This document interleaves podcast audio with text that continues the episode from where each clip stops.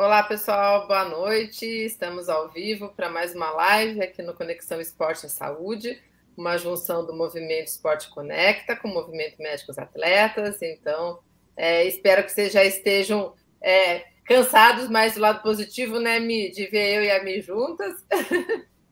e, dois anos aí. Dois anos aí. Estamos aqui hoje com é, três grandes personalidades aí da área médica e do esporte com a gente, para a gente falar sobre aspectos do doping no esporte. O, eles vão se apresentar.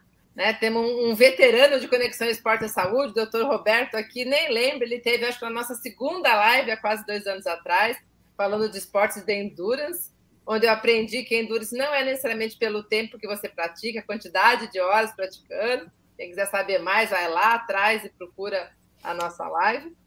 E o André Siqueira e a, a digníssima, digníssima senhora, mãe da minha amiga Michele, a doutora Marta, mas eles vão se apresentar e contar um pouquinho deles para vocês.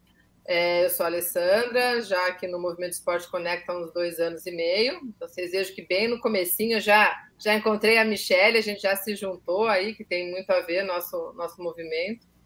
Uh, eu sempre digo aqui que o nosso lema é conectar pessoas e ideias pela energia do esporte e, e tenho conseguido. O André chegou até mim é, nessa energia, né, André? Através Exatamente. do Ricardo Moura. E aí ele, a gente se mantém aí em contato, ele que hoje é um dos fundadores também do Instituto Jogo Limpo e contribui como parceiro do Clube do Movimento Esporte Conecta com seus, seus áudios, seus ensinamentos aí para para dentro do movimento. Então, hoje eu trouxe ele aqui junto com o doutor Roberto, a doutora é, Marta, para a gente falar de doping no esporte. Eu, de atleta, sou nadadora, de águas abertas, corredora também. E é isso, né, Mi? Eu sempre esqueço alguma coisa quando a, quando a, quando a Michelle se apresenta. Ah, engenheira de formação, né? E a gente vai aí se, se reinventando nessa nova jornada esportiva. Uh, e é isso, Michelle. Boa noite, pessoal. Só consertando, é aspectos do doping no esporte, apesar de estar escrita. Você falou só o doping no esporte, é um aspecto. ah, muito bem. Depois eles vão explicar por quê.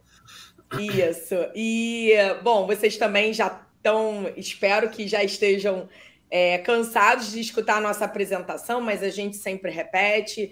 Eu sou Michele Wada Monteiro. É, o Ada bem, bem sugestivo nessa temática né, de hoje.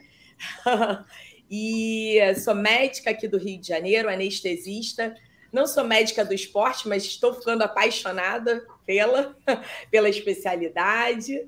E sou surfista, poli, poliesportista, fundadora e idealizadora do Movimento Médicos Atletas. Estou mega feliz de ter chegado aqui é, da, da semana do Congresso Brasileiro de Medicina, Exercício e Esporte, onde tive o prazer de dividir o congresso com o Dr. Naon.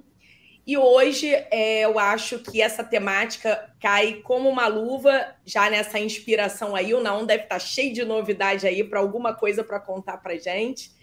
É uma temática tão importante, onde a gente vê muita, muita falta de conhecimento e muita, muito conteúdo errado no Instagram. Então a gente vem aqui para trazer a informação correta com quem estuda sobre isso. E é uma honra é, ter essas três pessoas, esses três especialistas em suas áreas aqui no nosso, no nosso, nosso, nossa, nosso bate-papo.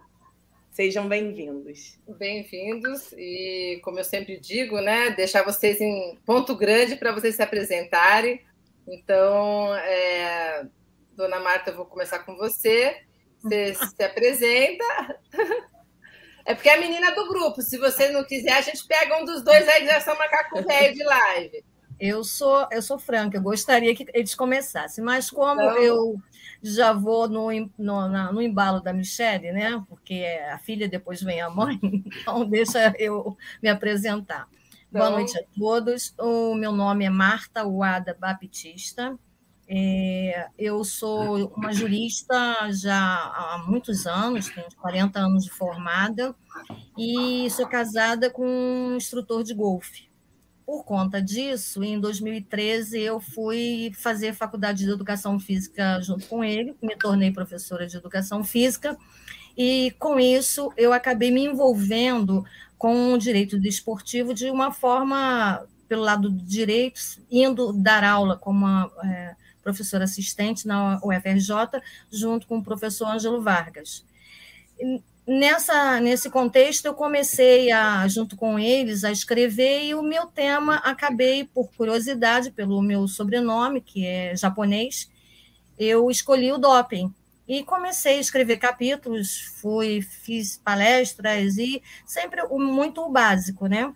Em 2013, eu entrei na faculdade, 2015, 2015 ah, não me lembro a data também, essas datas são meia loucas. Eu terminei em quatro anos a faculdade e fui nesse período trabalhando e fazendo, depois comecei a fazer o mestrado, quando houve, apareceu uma vaga de auditora no Tribunal de Justiça Desportiva Antidoping em Brasília, era composto, composto de nove auditores e toda vez que saía um, entra, entrava outro. Então, eu acabei sendo, por questão do meu currículo, sendo indicada e fui eleita e estou lá desde 2018. É muito prazer estar aqui. Hoje eu sou, a minha prática é, é a auditora do Tribunal de Justiça Desportiva Antidoping.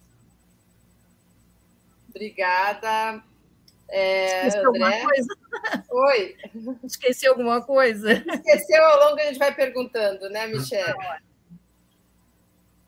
André, vou colocar você agora na, na tela grande. Tá joia? Bem, boa noite. É uma satisfação estar aqui de novo com a lei e falar um pouquinho sobre, sobre antidopagem para todo mundo que está nos ouvindo. É, meu nome é André Siqueira. Eu tenho duas formações. Eu sou oficial do Exército e sou professor de Educação Física. Um mestrado em cada uma. É, tenho a pós-graduação no, no COB de Gestão Esportiva, de Treinamento Esportivo na UFRJ. E agora, eu recentemente ingressei em doutorado para trabalhar especificamente com antidopagem. É, em Portugal, o doutorado. É, além disso, eu trabalhei em Bruxelas, na Bélgica, no Conselho Internacional de Esporte Militar, sendo gestor antidopagem do Conselho, né, com, com 136 países que são, são afiliados.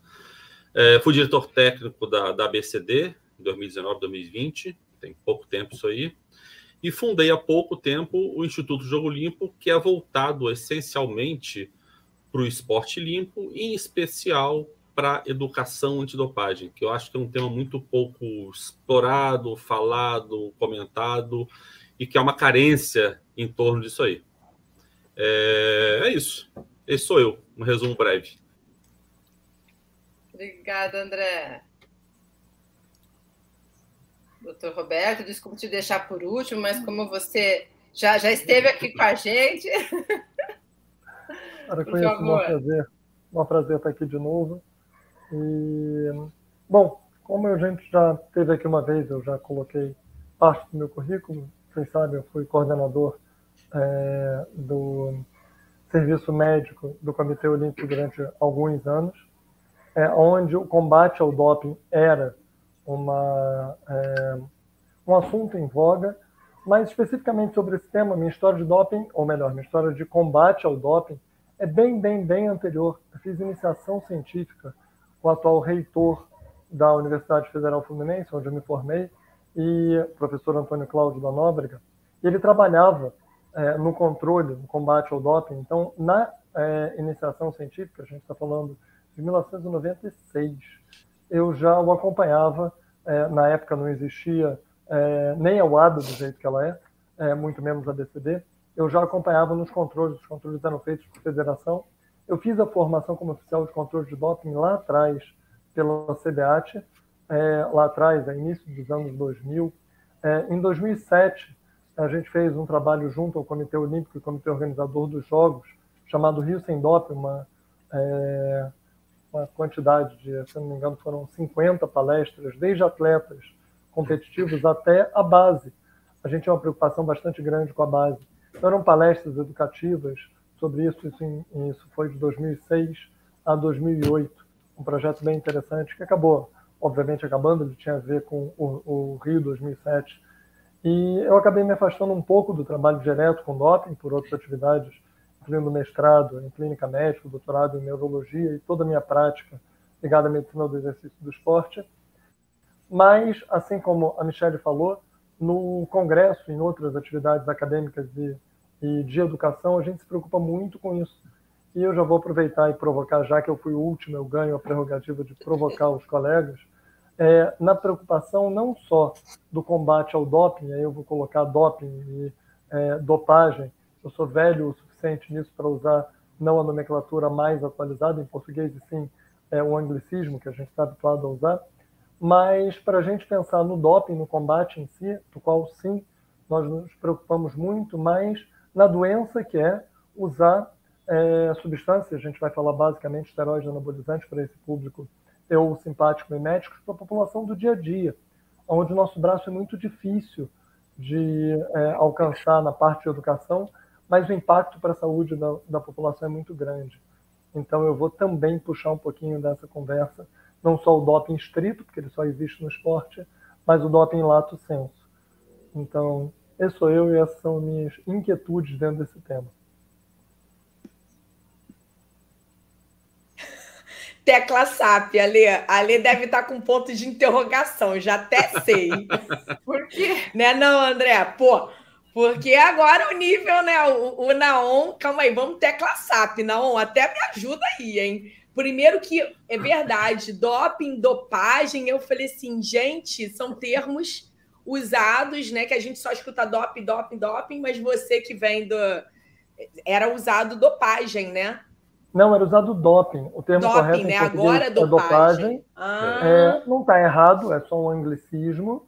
É, não tem por que usarmos anglicismos para isso, mas eu mais fiz um bullying com a minha idade, o meu tempo de, de voo nisso do que qualquer coisa, já que eu só tenho pessoas educadas aqui. Ninguém faria isso, então antes que alguém me corrija, por favor, faça-o até que eu aprenda. Mas foi isso, um pouco dessa brincadeira. Os termos se referem exatamente a mesma coisa, combate ou antidoping, combate ou antidopagem é basicamente a mesma coisa.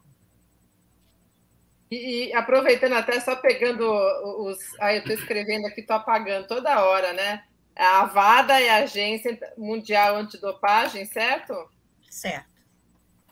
Então, para o pessoal saber que a gente usou esse termo aqui, Agência Mundial Antidopagem ou antidoping?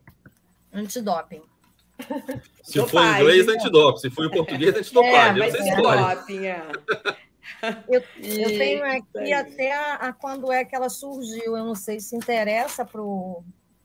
Eu anotei. aproveita, fala aí. É, as, as, as informações que eu tenho, né? Porque as pessoas às vezes não sabem, ela foi criada. Dá licença, só eu fazer, porque eu tenho as minhas anotações de cabeça, eu não guardo tudo, não, gente. A minha idade. Ajuda dos universitários. É. Quem, quem tiver aí a, a, as datas, eu não sei não. Ela foi criada, é, mantida com orçamento é, colaborativo né, e financiamento, 50% do COI e 50% de vários governos do mundo. Essa é uma informação importante também, saber de onde que vem a, a, a manutenção dessa, dessa agência, né? porque ela é uma agência mundial. E ela, ela acabou querendo padronizar as normas para que o mundo todo pudesse trabalhar de forma igualitária, porque se cada país tivesse a, a, o seu modo de agir, de legislar, aí ficaria difícil. Então, ela veio e criou é, pontos dentro de cada local para que fosse representada, como aconteceu com o Brasil, que foi criada a BCD com essa finalidade. Ela, ela dá o início ao processo me corrijam os meus pares aí se eu estiver errada. É, a criação é, foi em 1999, salvo o melhor juízo. É essa data que eu estava procurando aqui. Bom, 1999? E 99. É, 99. É, da UADA. É. E a ABCD em 2011 somente. Isso, é gente, é muito novo.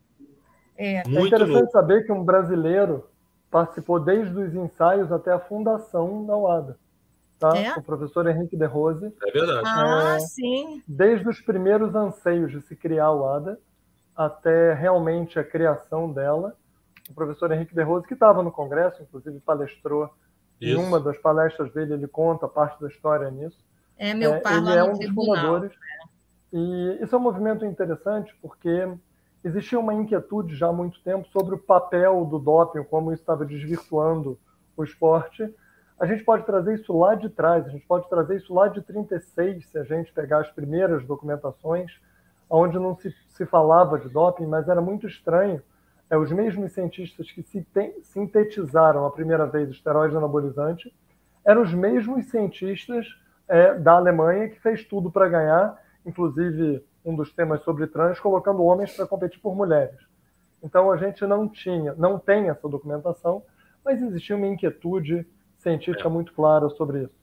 É, do pós-guerra imediato e outros problemas do esporte, até muitos anos, é, o que mais aconteceu era claramente se achava que alguma coisa estranha estava acontecendo em casos isolados. Até que um caso emblemático do falecimento de um atleta completamente sem motivo foi investigado como o óbito de um adulto jovem e ao investigarem esse atleta viram que ele tinha tudo o que a gente pode imaginar e mais um monte de coisa que a gente nem pode porque não tinha tecnologia na época. É basicamente isso. Era um adulto jovem, fizeram o toxicológico dele, ele tinha absolutamente tudo. É. E daí para frente, quando eu falo tudo, é muita coisa mesmo. Basicamente, ele deu positivo para tudo. E claramente ele estava morrendo de doping. Então, tanto a imagem do esporte como um todo, como a saúde, estavam começando a se abalar. É, em meados da década de 80, 90, é, com toda a pressão política de novo, isso começou a ficar um, um, difícil de lidar. E lembrar que 92 é um divisor de águas para a quantidade de mídia em, em esporte. Tá? Então, é, 92 foi um divisor de águas muito importante nisso. Então, por um lado, sim, é legal ver alguém superar.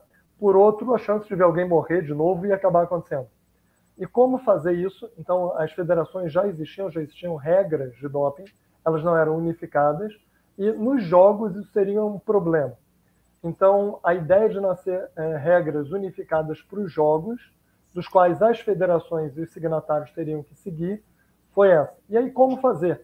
Porque em alguns países isso é crime, não é crime, é, em alguns países eu tenho um problema do que é estatal, o que não é estatal.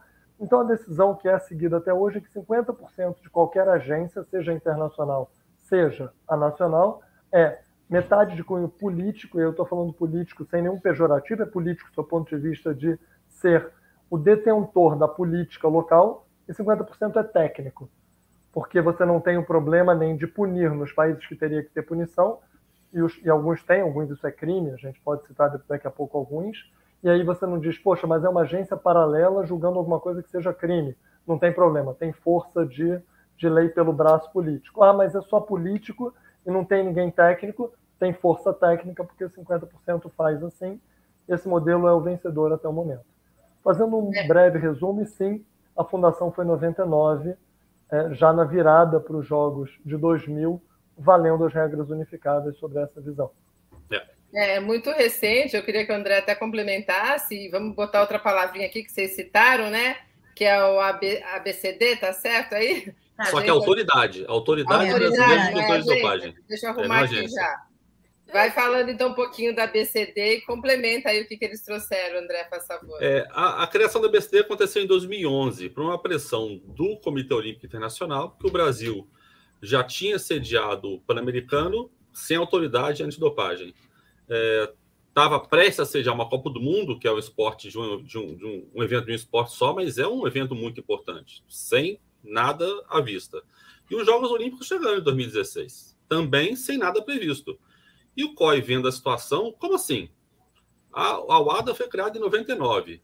Os países todos se mexendo e procurando estabelecer uma autoridade, uma agência, um órgão que realmente tomasse conta do controle da educação antidopagem no país. E o Brasil, na expectativa, vendo alguma coisa acontecer. E, e, na minha opinião, inclusive, a criação da, da, da BCD é dos maiores legados olímpicos que nós temos, se não o maior que aconteceu antes dos jogos, de fato, porque foi acontecido em 2011, mas eu tenho a impressão, posso estar equivocado, aliás, quero muito estar equivocado, que, que se não tivéssemos Jogos Olímpicos aqui no Brasil, talvez estivéssemos até hoje sem autoridade, sem controle, sem uma, uma órgão que, que dirigisse a educação, ou então o COB assumir, que nada contra, mas que eu acho vergonhoso ante o tamanho do Brasil. O Brasil não é um país qualquer, está entre as, as 15 maiores medalhistas. Em alguns esportes é o expoente absoluto, total, futebol, voleibol, por exemplo. É, é, não é um país pobre, tem riqueza para isso, tem população para isso, tem ciência para isso. O que, que falta então? Então foi criada a BCD. Detalhe que ela foi criada em 2011, mas só se tornou realmente efetiva, começando a fazer controle e educação em 2015. Ou seja, criou no papel 2011. Legal, papel bonito, aceita qualquer coisa que você colocar, ele aceita, né? Manda publicar de oficial. Publicou. Foi criada a Autoridade Brasileira de Controle de Dopagem. Para ela começar a funcionar, ainda foram quatro longos anos de colocar gente, estabelecer um quadro de funcionários, é, é, é, é, é, destacar orçamento. Lembrando que o Estado brasileiro é um Estado complicado. Quem fala que é simples é porque não conhece o Estado brasileiro.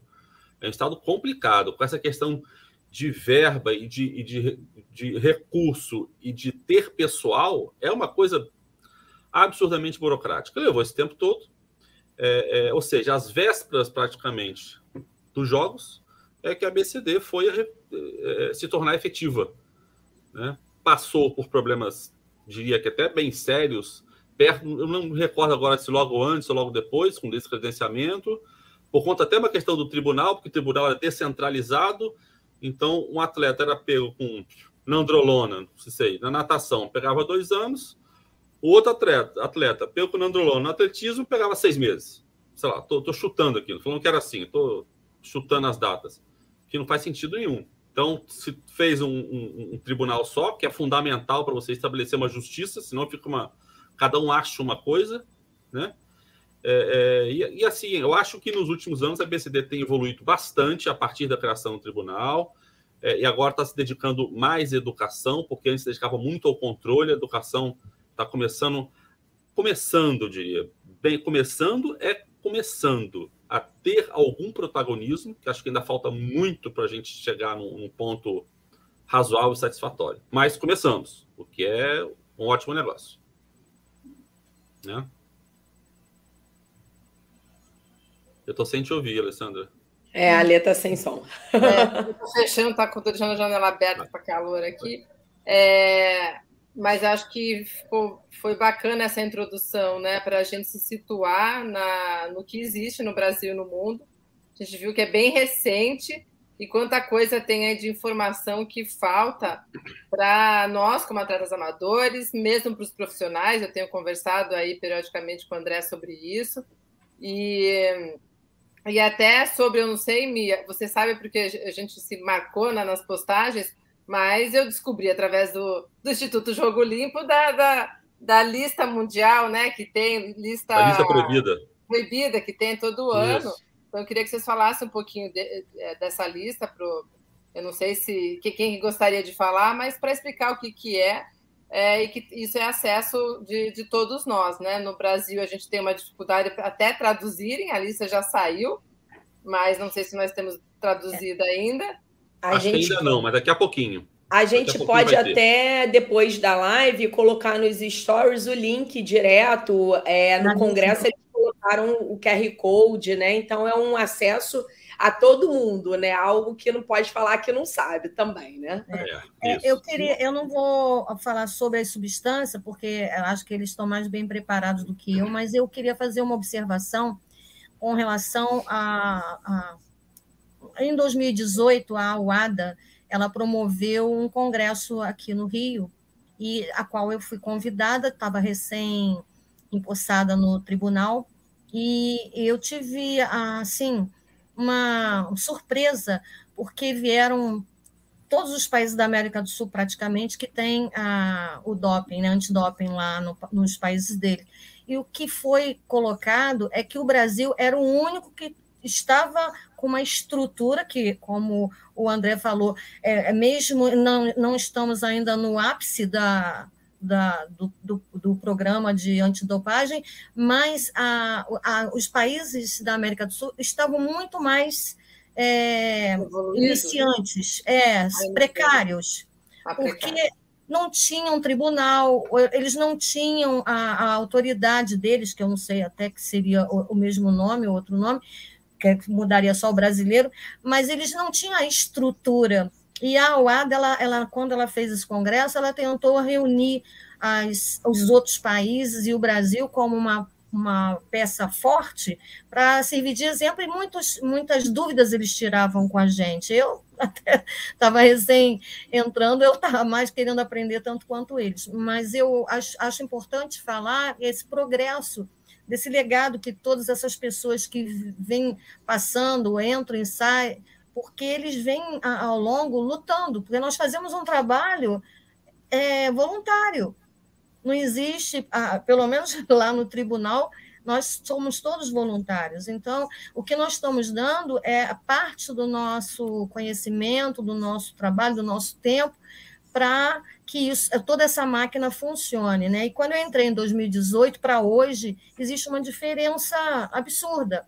Nós crescemos muito, sabemos que tem uma estrada longa, mas cada dia que passa as coisas vão ficando mais sólidas e como a ABCD é uma autoridade em que, dentre as atribuições, é também é, a informar os jovens, orientar, fazer cursos, palestras, é, é, educar, né, que é o termo que se, que se usa, né, André, lá na Isso, educar, educar. É fazer a educação, isso.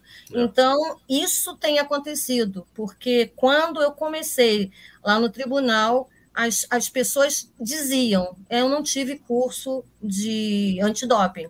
Hoje, quase nem, ninguém fala, porque a, a, a, eles estão tendo acesso.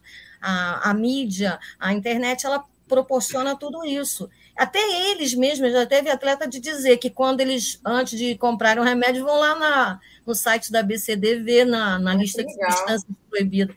E é, isso é uma evolução muito boa, positiva, né? Então, só quis fazer esse link da, da questão temporal. Daquela época para hoje, o que o André falou tem toda a propriedade. Eu acho que puxando o gancho da fala do André, é, com a sua, Marta, é, é muito importante o papel do Brasil, e a gente vai destacar na América do Sul. E a gente falou, o André citou o resultado olímpico, mas já que a gente está falando de educação antidopagem, e o ADA e a BCD, vale a pena lembrar que o Paralímpico segue as mesmas regras. Isso é fundamental, a gente está falando de educação. É. Então, se um, um indivíduo ele é atleta paralímpico, ele não tem direitos diferentes de um atleta não paralímpico, ele vai ter que seguir as mesmas linhas. Ah, eu preciso usar um remédio, ok. Tem que seguir esse remédio proibido, ok. Peça isenção de uso terapêutico, então esse é um, um outro termo, a gente usa é, TUI é, acaba mais uma vez usando o anglicismo, mas isenção de uso terapêutico é o jeito. É, é, mas só para a gente ficar familiarizado com os termos, não que eu prefiro os termos em inglês, mas a gente tem que saber do que a gente está falando de uma maneira geral, mas sim, é, nós somos é, expoentes, nossos resultados no, no, no, no desporto paralímpico é desproporcionalmente melhor. Nós somos top 5, top 8, top 10 sempre. É. Então, é, isso faz com que. E nós somos top 1 na América do Sul, sem comparação. Tá? É, então, a gente tem um pouco também dessa obrigação. Então, é, ser primeiro traz algumas obrigações, é uma obrigação que eu concordo, estamos fazendo cada vez melhor. Mas eu acho que a pergunta foi em direção à lista. E é. a lista é um ponto interessante. É, a lista atual tem em português, tem no site da BCD, e é completamente disponível, revisada, re-revisada, e está completamente é, disponível para consulta. A lista do próximo ano, que ainda não está em vigor, não está disponível, o que isso não é um problema. O que sai é, inicialmente, o que vai ser a lista, então ela sai como é, provavelmente, ou muito provavelmente vai ser isso, sai em meados de setembro, finalzinho de setembro, o que dá a chance de alguma crítica pelo mundo ser feita a ela, ainda não é totalmente validada. Ela é validada neste meio tempo, ela vale a partir de 1 de janeiro do outro ano. Isso. A ABCD tem feito nos últimos anos é, essa tradução e revisão da lista, e não lembro qual foi a última vez que não temos o, o a lista é, em português disponível na ABCD. Mas isso é uma coisa curiosa, a gente está falando de educação. eu tenho um erro na lista em português. E eu usei isso como motivo para qualquer coisa, está escrito na regra, que no próprio site da UADA, se tiver uma discordância do inglês para qualquer um dos idiomas, tá? Ah, mas francês é um idioma oficial do movimento olímpico, mas espanhol é o, idioma oficial do movimento paralímpico, está escrito que se tiver divergência, vale o inglês. Então, principalmente para os profissionais, eu acredito que não há motivo de um profissional da área não saber inglês. A fonte de pesquisa é a lista original em inglês, tem que ser. O que é diferente para a população geral, que tem que se informar e não está aqui para deixar de tomar remédio. Tá? Ser atleta não é um fardo. O atleta tem que se tratar. A gente não quer nem quem use dolosamente, nem quem use sem querer, o que é pior ainda. Porque a lei terá que ser é, precisa em qualquer um dos casos, mas é, para os profissionais, com certeza, a pesquisa da lista em inglês é o que todos que seguem isso num nível alto recomenda, por favor, para evitar qualquer problema. É, pegando... Deixa eu só fazer uma. Enquanto vocês estavam falando, eu já achei aqui que a, a BCD já traduziu, eu botei no link do comentário. Então, 2023 já está traduzida. Ah, já? E, Ótimo, que bom. É, eu fucei aqui no site, já coloquei, eu tinha colocado até do, do, do Instituto Jogo Limpo de 2022, aí eu fucei da BCD e ele já traduziram 2023. Então tá o link aí nos comentários, o pessoal depois pode acessar também de forma mais fácil. Desculpa, é, André, que cortei. Pegar só um gancho no que o doutor Roberto falou, é, é, ressaltar o seguinte: é, isso vale, a questão do português e inglês vale não só para a lista, mas para toda a legislação é, que sai pela OADA. Tudo. Teve dúvida, vale é, o inglês, né? ou seja, foi algum problema de tradução. Então, o Código Mundial Antidopagem, o Código Brasileiro, o que vale é, é, o, é, o, Código Mundial, que se tiver alguma, por acaso, desavença. Uma outra coisa que eu acho interessante, que o doutor Roberto falou, é a liderança do Brasil na América Latina, Barra do Sul. Acho vital, fundamental e importante, porque nós somos a nação mais desenvolvida. Nós somos a maior potência econômica. Mas aí eu ressalto que isso deve, especial na educação antidopagem, isso deve acontecer não só é, é, na América do Sul, mas nos países de língua portuguesa.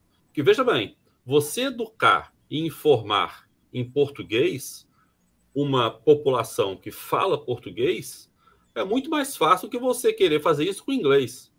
Então, há pouco tempo atrás, a totalidade, grande parte da legislação antidopagem só existia em inglês. Poxa, se eu quero tornar é, o acesso à informação e a partir daí fazer uma educação, é fundamental que eu passe isso a português. Porque o atleta brasileiro, ah, ok, muitos falam inglês, mas muitos não falam nada. Falam nada. Nem português. Ele, ah, pois é, às vezes nem português. E ele tem que saber, ele não pode não ser informado e não ser educado. Lembrando que isso é um direito do atleta, uhum. estabelecido também pela Agência Mundial. Ele tem direito a receber informação e educação. Só que aí vem outro ponto. O atleta brasileiro briga, luta e esperneia muito pouco por isso, eu acho. Então, muitos ficam sem informação, ou ficam com informação somente, mas não ficam com educação, que é um pouco diferente, e fica tudo bem. E aí vem outro problema. O gestor e o técnico Estou generalizando, tá? Isso, claro, que não acontece sempre. Ele muitas vezes é, é, ele veio de uma época pré-agência mundial, uma época que não existia sequer controle de dopagem, nada, zero. Então ele acha isso tudo meio meio bobo, ah, o atleta se informa, ah, ele já sabe disso. Então esse é problema do atleta. E eu acho que não. Eu acho que é uma responsabilidade do gestor e do técnico. Quando eu falo de gestor, gestor em todos os níveis, tá? Para mim, começa talvez no técnico e termina no presidente da confederação, passa pela federação, passa pelo clube, passa por todo mundo. Não há preocupação em relação a isso aí. Então, o que acontece? É, o clube, a federação e a confederação gastaram com passagem, gastaram com técnico, gastaram com uma sala de musculação, gastou com aquecimento da piscina, com, um tatame novo, com, com equipamento de fisioterapia, pagou uma porção de profissional e o cara tomou um suplemento contaminado, foi pego e jogou todo aquele dinheiro pela janela. Por quê? Porque ele não sabia, ele não tinha informação, não foi educado. Olha só que, que, que contrassenso. Quem tem carro não sei onde cada um mora, mas aqui no Rio onde eu moro, quem tem carro normalmente tem seguro do carro. E ficar sem seguro é um risco que será que vale a pena correr? Muito parecido, fazendo uma, uma, um paralelo meio, meio bobo, talvez. Né? Mas olha só, então eu não estou dando garantia nenhuma que esse investimento que eu estou dando no meu atleta, que eu, claro, a educação garante que o atleta nunca seja pego? Não, não garante. Mas pelo menos dá as ferramentas necessárias para isso. Coisa que acontece, do meu ponto de vista, muito pouco no Brasil ainda. Existe alguma informação. Educação, muito pouca, muito pouca, infelizmente. Mi, acho que você ia fazer uma pergunta, né? Então, eu ia fazer sobre a lista, mas alguém, mas como o André entrou nessa temática, alguém. Não, não, sem problema. Porque são curiosidades. Alguém quer é, é, aproveitar o gancho do André? Que aí a minha, minha pergunta é curiosidade, eu ia fazer para o Naon depois. Tem, uma, tem, tem um gancho do André que é importante, que eu volto nisso. Quem quer dolosamente usar doping tem todo acesso à informação e faz um monte de coisa errada. É, é muito difícil é, educar quem dolosamente, seja o atleta, seja atleta binômio, atleta técnico, seja confederação, é. seja o que for, quem médico, eu não vou poupar ninguém nas possibilidades que a história mostrou ainda. É verdade. Mas o que mais me deixa triste é quando claramente um atleta sem dolo infringiu uhum. uma regra de dopagem. É. E, invariavelmente, isso é por falta de educação. A palavra é educação. Educação em todos os níveis. É. Tá? Então, isso é, é. é triste.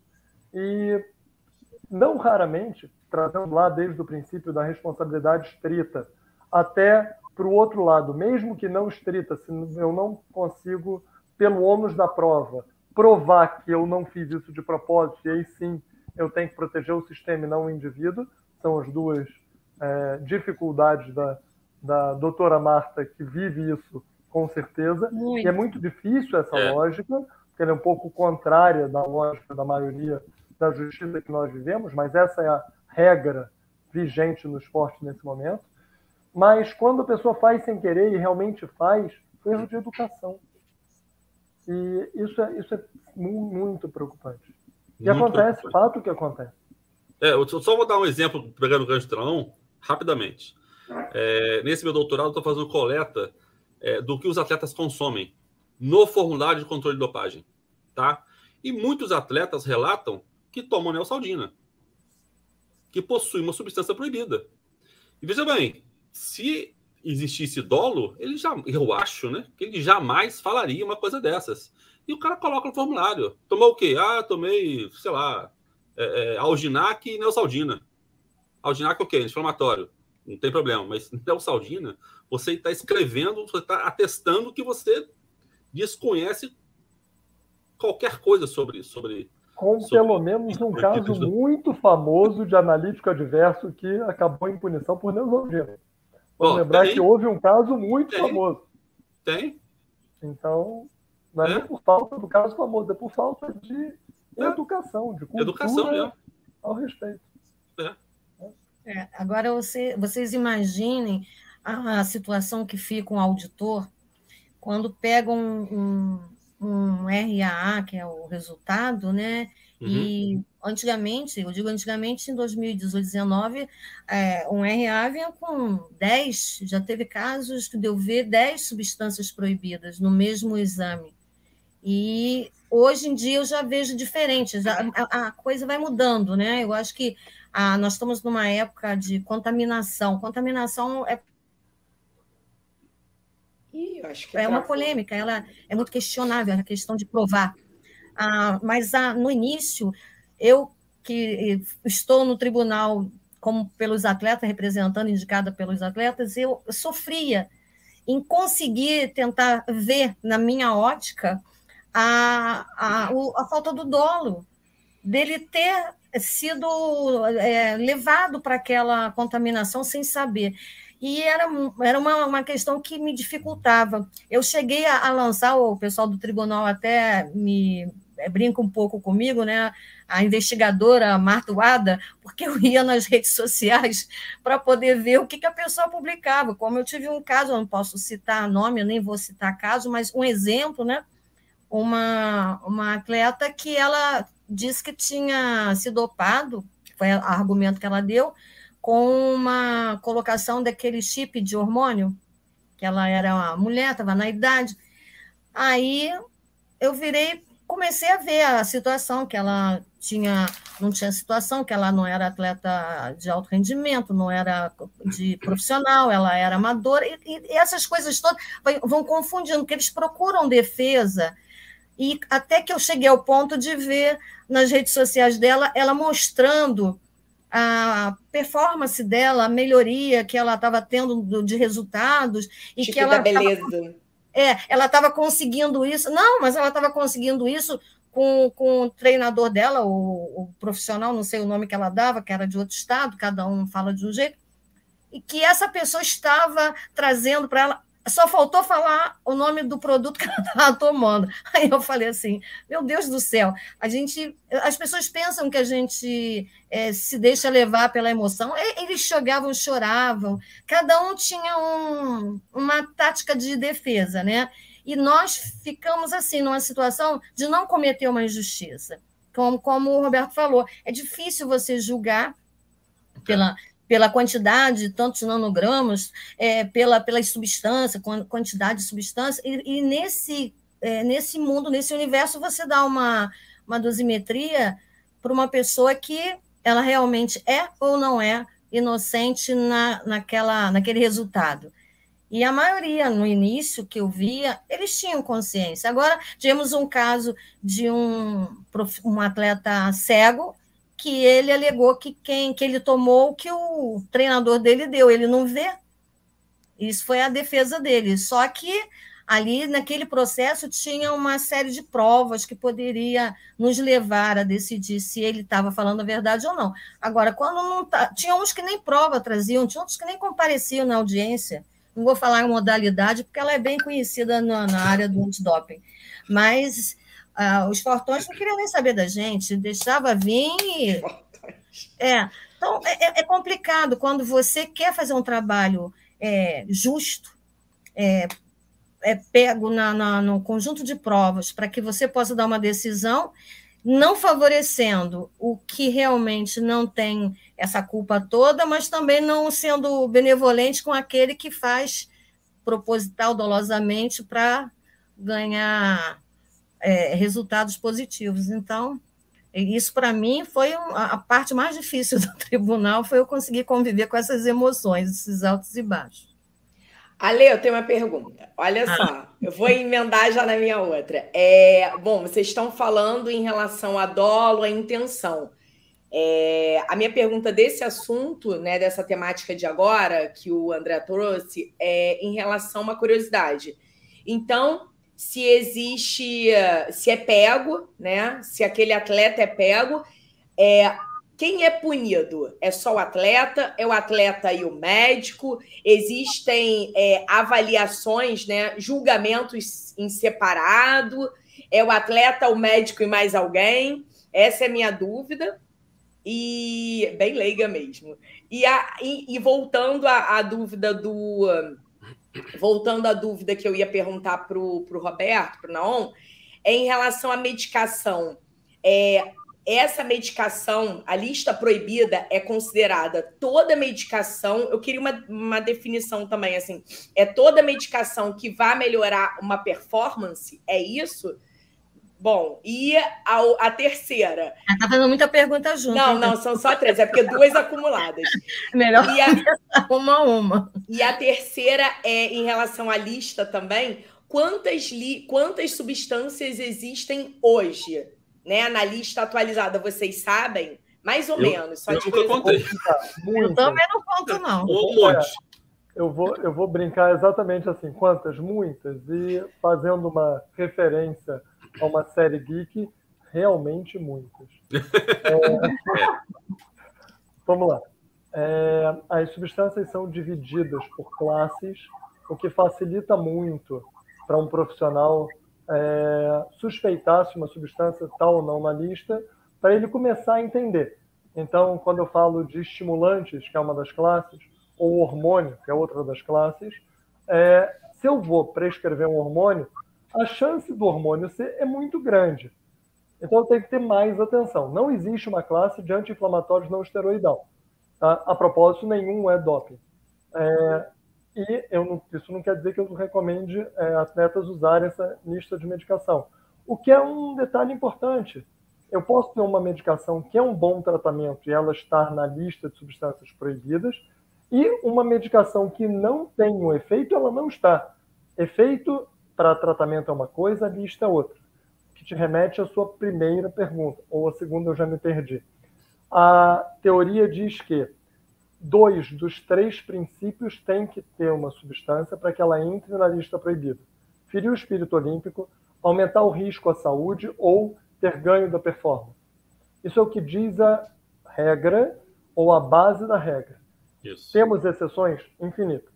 Assim como a lista é grande, se eu ficar aqui dizendo que a substância tal devia estar e não está, a substância tal não está e devia estar, ou seja o que for, a gente vai ficar falando de farmaco, o que é uma discussão pertinente. Mas vou dizer exatamente como eu falo para meus alunos médicos: regra é regra. Se uma substância está lá, ela não pode ser usada e acabou. Ah, mas não tem lógica. Alguém, por favor, me explique a lógica da contagem do tênis ou da distância da maratona ou do tamanho do gol do futebol. Se alguém me explicar a lógica de cada um desses, a altura da cesta, regra é regra. regra Esporte é um fenômeno social que definiu uma regra para aquele evento. Ponto. E uma coisa interessante é, é, competições diferentes podem ter sutilezas da regra diferentes. Por exemplo, quando começa é, o período competição, porque a regra em competição e fora de competição de substâncias é diferente. Um outro termo, substâncias têm washout. Não briguem comigo, eu acabo usando o anglicismo, mas washout quer dizer o tempo que eu tomo uma substância, ela desaparece do organismo. Isso é fundamental para uma substância que não é proibida fora de competição, mas é dentro de competição. Então, eu deveria, salvo emergência, do qual eu tenho que pedir antes, ser liberado e usar depois, usar essas substâncias que ainda tenham é feito durante a competição. Então tem que saber esse prazo. Exemplos: uma competição pode ser considerada em competição quando abre a vila, ou uma outra competição pode ser considerada 24 horas antes do que abre a competição. E é responsabilidade é, de todos os profissionais na área é, saberem isso. Isso vai na regra. Toda regra de competição tem a regra. E o antidoping do boxe profissional americano. Temos brasileiros lá.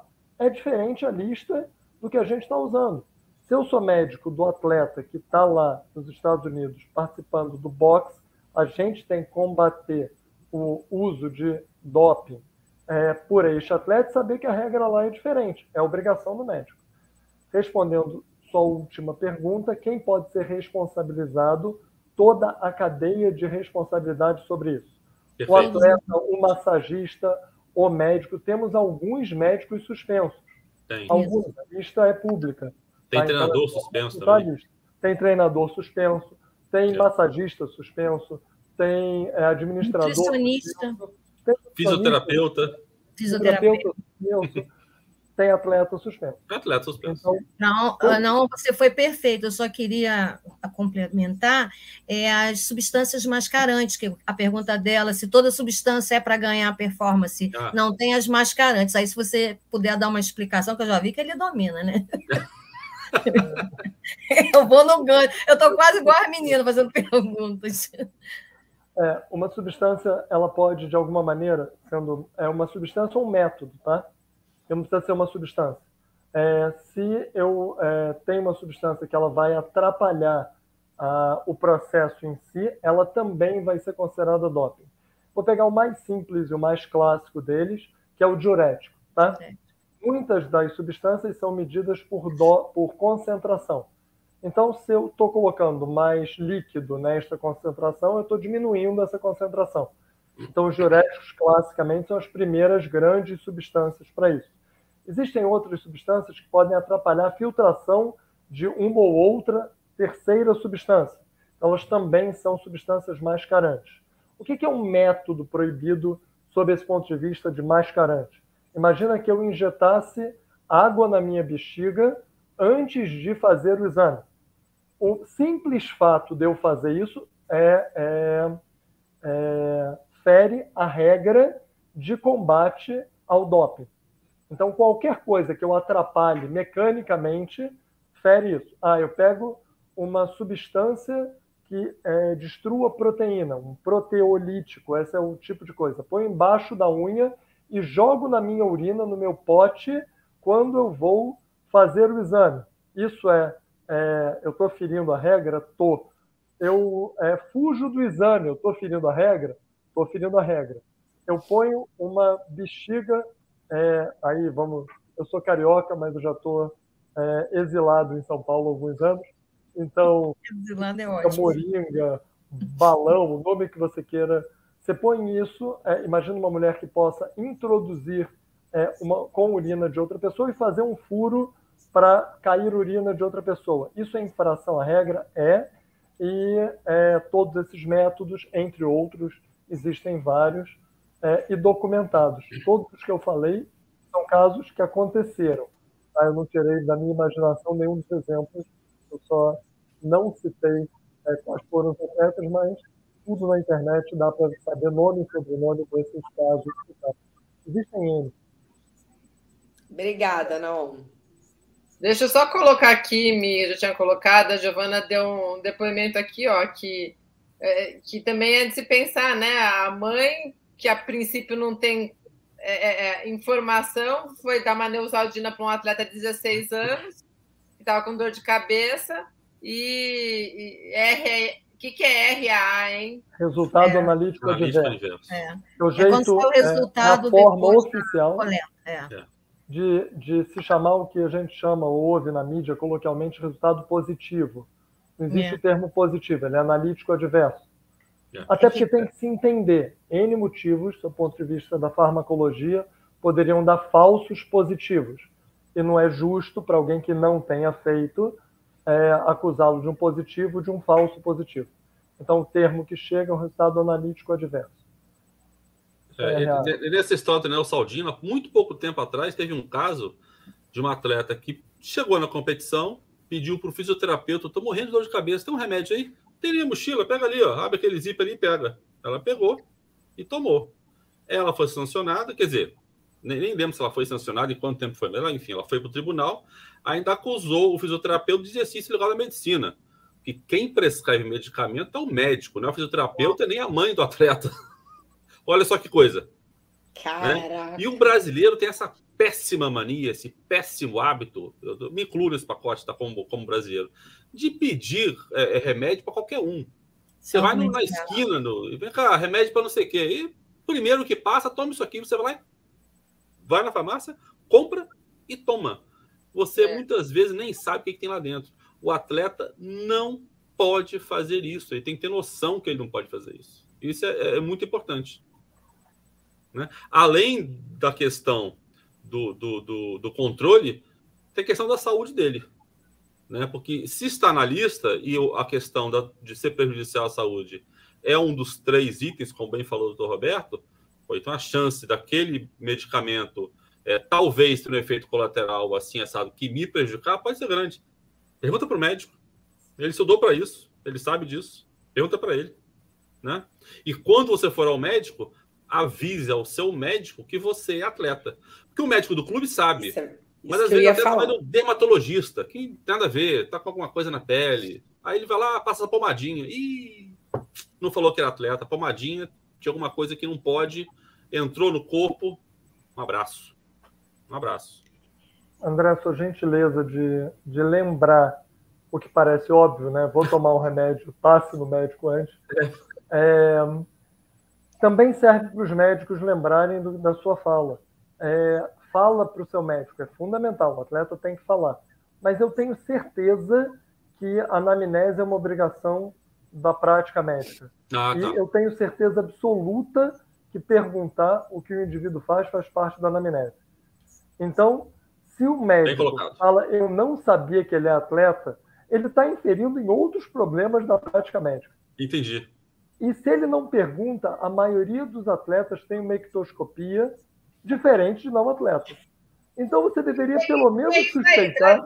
legenda. é, quando eu olho o indivíduo, é, os sinais é, só visuais deste indivíduo. Tá? Olhando de fora, é, ectoescopia, olhar de fora. É o que a gente usa quando a gente só olha. O simples fato de eu olhar o indivíduo me chama atenção, ou deveria chamar atenção, que o indivíduo daquela faixa etária tem o um corpo, um calo na mão, um lado diferente do outro. Eu não preciso dissertar que atletas parecem diferentes da média, infelizmente, que a média fosse toda ativa. Então, é obrigação do médico perguntar é. sim, tá? Muito bem colocado, Quando... muito bem colocado. Então, eu acho que é uma cadeia de responsabilidade. É. O atleta não fala, o médico não. E aí, não pergunta... e aí vai parar na Marta. É, e o pior é quando o atleta traz é, como prova o receituário daquela, daquele medicamento, onde contém, sabemos que contém a substância proibida. Aí a, o médico se defende dizendo que não sabia, e o atleta bota aquela porção de print de conversa: doutor, eu tenho competição, tenho treino, eu tenho. E aí vamos fazer o quê? O médico tem que ser é, sancionado, porque não tem jeito, gente. É. Ele se declara médico do esporte, que eu acho que foram os casos dos não sei quantos, mas tiveram médicos é, condenados, afastados, né? A gente faz todo o procedimento, pede lá ao tribunal que faça. É, com, comunique o CRM e por aí vai. Mas é, é, é difícil, é, são essas, essas coisas que chegam, aí nós vamos ter que ver o outro olhar, o que, que se traz de provas e o que, que a gente tem como concluir disso tudo, né? Porque tudo isso que o doutor Roberto está falando é uma realidade. Olha, é, eu queria fazer uma observação é, nesse, nesse início de assunto que o André colocou e o, e o Naon é, engajou, é, eu sou anestesista, né? E eu fiz é, residência num hospital militar. É, foi na Marinha, no Marcílio Dias, na Marinha do Brasil. E como o Naon muito bem disse, eu sabia perfeitamente quem eram os meus pacientes atletas, né? Atletas militares, mas atletas. E pela ectoscopia, que a lei já sabe o que, que é. Inclusive, a fisiologia do atleta é totalmente diferente. Né? Então, eu anestesiar um, um atleta era nitidamente diferente de. E eu sempre falava isso com os meus residentes. E aí, é, vocês trouxeram uma informação, né, um assunto, uma temática que eu acho muito importante, já que a gente está falando tanto de educar, conscientizar, né? E não só educar e conscientizar o atleta, os atletas, enfim, eu acho que é toda todo mundo que está envolvido e, e não só os médicos do esporte. Mas, assim, isso é uma briga minha no movimento que eu não sabe, é, onde a gente não aprende na faculdade de medicina nada sobre exercício físico. Para começar, a gente já sai perdendo e muito. E aí, é, nem sobre o esporte, muito menos sobre lista proibida e muito menos sobre não tem uma palestrinha, né? Então, o médico generalista, o médico especialista, não médico do esporte, ele também atende numa emergência. Eu anestesio, como eu anestesiei no, no Marcílio Dias, é, atletas.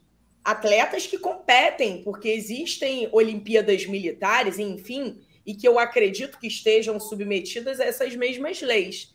E aí, é, eu, claro que eu não tinha essa visão, eu perguntava se competia, porque eu sempre pergunto se faz atividade física por conta dessa fisiologia.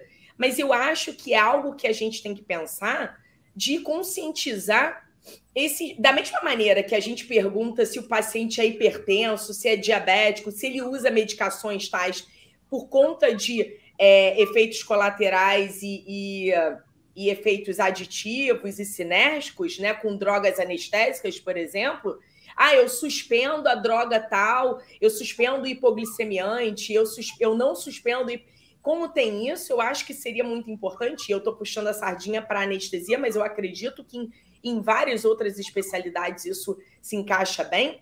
Da gente começar a trazer para os especialistas e outros profissionais da saúde essa conscientização, né?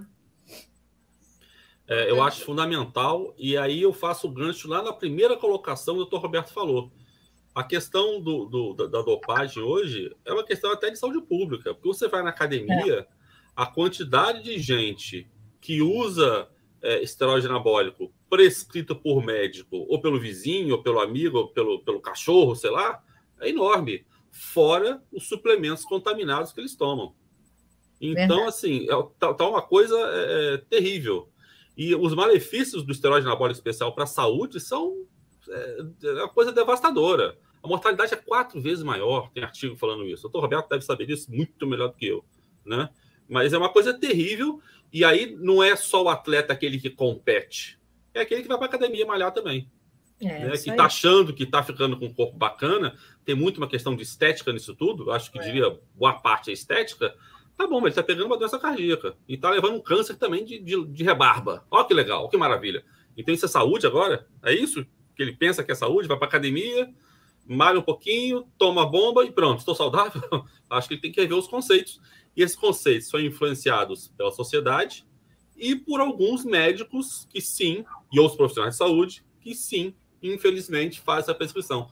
Saiu, vocês devem saber agora há pouco, inclusive, na, na um posicionamento da, da Sociedade Brasileira de Medicina e Esporte, falando exatamente sobre isso. Achei muito pertinente e interessante, aliás.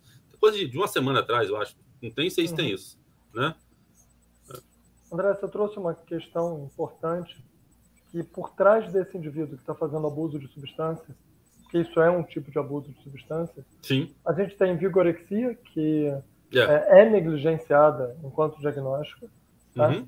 e é, risco de suicídio. Outros, é, apesar de vigorexia, não é o oposto de anorexia, tá? a vigorexia está dentro de transtornos obsessivos compulsivos, mas mesmo que não seja o oposto, a gente se preocupa muito, sabe muito de anorexia, e simplesmente porque alguém está malhando e é, isso está ficando com o corpo bonito, se negligencia a possibilidade de ter uma doença psiquiátrica com toda complicação Sim. aí atrás.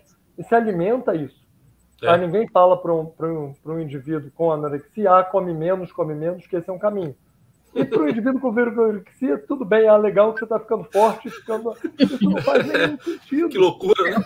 Não faz nenhum sentido. É. Michele, é, é verdade. Poucas universidades têm é, matéria na graduação de Medicina do Exercício do Esporte. Eu tenho prazer de dar aula na matéria letiva de uma universidade, inclusive foi o que me motivou a estudar na UF há é, um, seis meses atrás, mais ou menos. Acho que tem seis meses. Mas a gente também tem muito pouco de oftalmo, não tem? Tem. Tem muito pouco de oftalmo. Então, se você passa é, um relaxante muscular para um paciente que tenha glaucoma é, e você não lembra se pode ser de canto aberto ou canto fechado. Só para vocês terem ideia, um deles você pode perder a visão do indivíduo. É Muito desculpa legal, não ter passado. É, é desculpa não ter passado por oftalmo? Se ele perdeu a visão, a, a responsabilidade é sua enquanto médica? Relaxante Com muscular certeza. é uma coisa que a senhora usa. Ortopedistas usam, nós usamos ciclobenzaprina. Ciclobenzaprina, se eu não souber qual dos dois passar, tem uma grande chance do indivíduo ficar cego. Eu posso no CRM dizer, não, não, mas eu não tive aula de oftalmo? Posso não. dizer o que eu quiser, eu vou ser responsabilizado só. O que eu vou Exato. dizer é um problema é. meu. Então, não tive aula de uma especialidade médica do qual o indivíduo trabalha. Eu não estou falando do que a gente citou aqui, do problema de saúde pública. Estou falando de esporte, do qual, na maioria das vezes, esse indivíduo é a fonte de renda dele. Tá? O esporte é. no Brasil é remunerado direto e indiretamente de várias formas. Não cabe. E se eu não sei, eu não estou lidando na emergência. Estou lidando no consultório na maioria das vezes, quando eu tenho infração sobre as regras, a utilização de substâncias, sobre as regras de doping em emergência, elas são bem documentadas para salvar o indivíduo. E nesse caso, se o médico podia ter escolhido a substância A em relação à substância B, quando é uma emergência clara, fruto de uma internação clara, a chance disso acabar em sanção é muito menor. A maioria dos casos acontece em consultório, a maioria dos casos acontece em academia, do técnico dar alguma coisa, tomar porque eu estou com é. dor de cabeça, é muito mais complexo do que o seu cenário anestesiando alguns pacientes, é verdade. É então, verdade. Eu é. não consigo entender, enquanto educador médico, esse tipo de argumento. Não consigo mesmo. Tá? Assim como não consigo entender um atleta fazer uso de automedicação. Isso é um absurdo. Yeah. É. Não, você não consegue porque não tem explicação. É, simples assim. Você não consegue porque não tem como entender e não tem. Não tem explicação. Não há como explicar isso, uma coisa dessa. Olha, pessoal, estamos já com uma hora e quatro minutos de live. Vamos partindo aqui para o encerramento. É, é, muito gostoso a gente quando começa a aprender e relembrar. André, eu, eu ouvindo você e os colegas falarem aqui, lembrei muitas coisas que você, em pílulas, foi colocando né, dentro do movimento Esporte Conecta.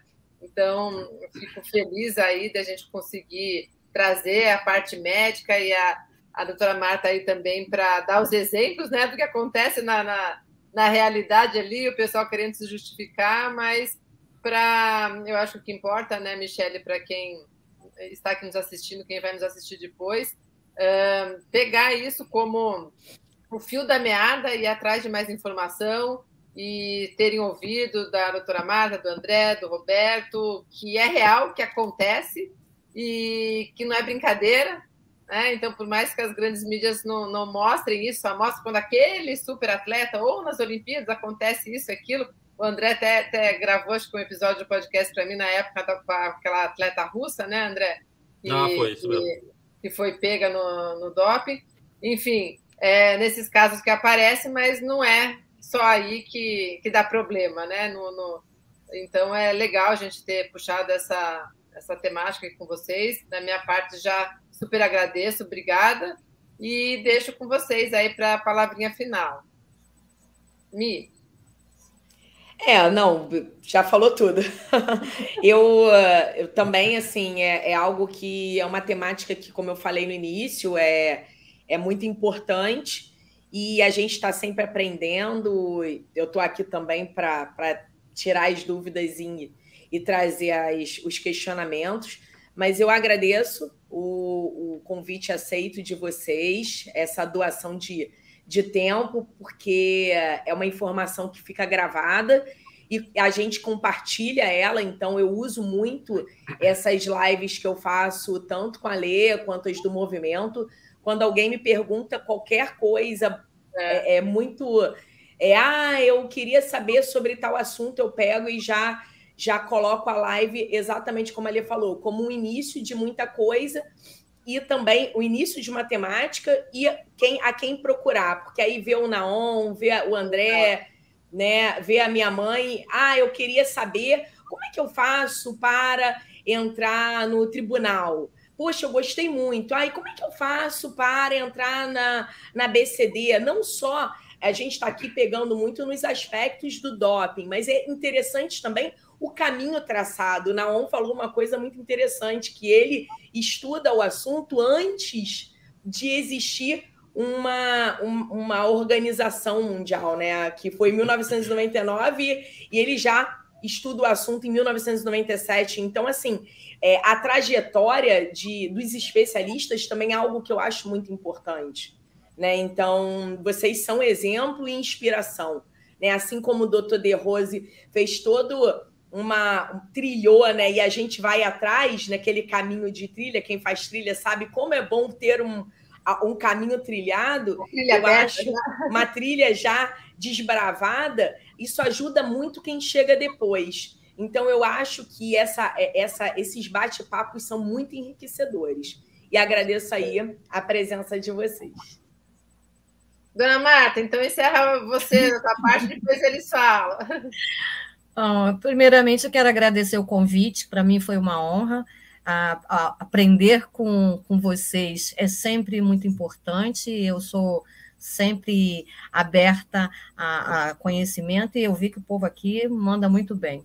E para quem está assistindo, se, sendo atleta ou não atleta, eu acho que o mais importante não é saber que um atleta teve a sua carreira interrompida por causa do doping, não é saber que é, a saúde dele é bem prejudicada, ele tem, um, tem, tem, problemas sérios, eu já vi até casos muito de não atletas, mas pessoas em academia usando, eh, se dopando, então é, ou a questão de é, romper o fair play. Eu acho que, seja em qualquer dos três casos, quem assiste a, a, um debate, a uma live, a um comentário, a troca de experiências sobre esse assunto, tem que considerar que isso tudo é muito importante, seja para ele, seja para o parente dele, porque a, a, gente vive esse dia a dia sem é, dar a importância necessária. E eu, eu hoje estou, graças aí a, a minha filha, estou fazendo minha musculação, porque ela antes me chamava de sedentária, sabe? É, ó, não aguentei, não. Mas estou confessando mas eu era aquela pessoa que trabalhava direto, só computador, audiência, e não estou nem aí para academia, até que a coisa veio cobrando o organismo, o físico, tudo, tudo vai acontecendo. Então, eu falo mesmo, a gente vive esse dia a dia, não adiantava você falar, você tem que sentir. Então, eu acho que nem todos precisam passar para saber o quanto é prejudicial. É como eu falei, seja em qualquer uma das três áreas, e agradeço muito é, a, o convite e estou à disposição. Agora, podia chamar o doutor De Rose, hein? Obrigada, foi muito sugado no, no é. congresso. Está descansando agora. Deixar ele descansando. Vamos seguir a ordem, então, André. É, queria agradecer a oportunidade, Alessandro e Michele. É, agradecer as anfitriãs especial, a vocês duas, né, que nos receberam aqui. É. Aos outros do, do, do, painel, a doutora Marta, o doutor Roberto, foi enriquecedor, adquiri bastante conhecimento. Espero que tenha passado um pouquinho de conhecimento, porque conhecimento que não se compartilha serve para muito pouco ou quase nada. Só para ocupar a cabeça e deu para ir, né? É, e é muito importante, bom a gente falar sobre o tema, porque é um problema para o atleta, é um problema de saúde pública, é um problema para o gestor, para o técnico, para o médico. Não falar do problema não vai resolver o problema. Acho que é pior ainda. A tendência é que o problema continue pairando. Então é importante que a gente atinja a maior quantidade de pessoas, que se fale sobre o assunto, se fale sobre os perigos e de como tentar resolver, pelo menos, ou como minimizar. Resolver 100% eu acho que é uma coisa. Uma utopia. Utopia é. seria lindo, mas é difícil, é difícil. Mas é isso, eu acho que foi, foi um bate-papo muito, muito produtivo, bastante legal. Só tenho a agradecer por isso. Que bom, obrigada, André. E doutor Roberto, encerre nossa live, por favor. bom, mais uma vez agradecer, eu acho que a oportunidade da gente falar desse tema abertamente. Isso é educação, é isso que a gente está aqui, é isso com certeza todos nós é, doamos nosso tempo. Tá? Esse tempo é voluntário, ninguém é, trabalha com doping. Você doa o seu tempo para combater a dopagem. Então isso quase que se define e não tem mais depois do encerramento feito pelos meus colegas, não tem mais para colocar além disso, a não se agradecer, agradecer a oportunidade da gente estar aqui para discutir, para mostrar que a gente não sabe tudo a respeito, não dá para saber, mas qual o caminho que a gente segue quando a gente tem dúvida. Então, uma das perguntas tem a ver com isso. Ah, qual é a substância? Não sei.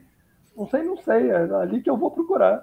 Não é. importa se eu faço isso há seis meses ou há 30 anos. Eu ainda não aprendi, não vou aprender.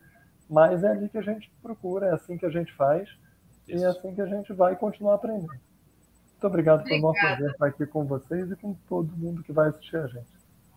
Obrigada, pessoal. Lembrando que vai estar lá no YouTube Segue a Lei e também ouçam a gente no podcast Conexão Esporte à Saúde. Então, temos lives ali de vários assuntos, né, Michelle? Temos que fazer uma enquete aí para ajudar é. a gente a montar as lives de 2023. Não, já estamos finalizando o ano ali. A, a, mês que vem é a última live do ano é. já. Nossa, tá rapidinho. A gente faz até novembro, a gente faz fevereiro a novembro. É isso aí. É.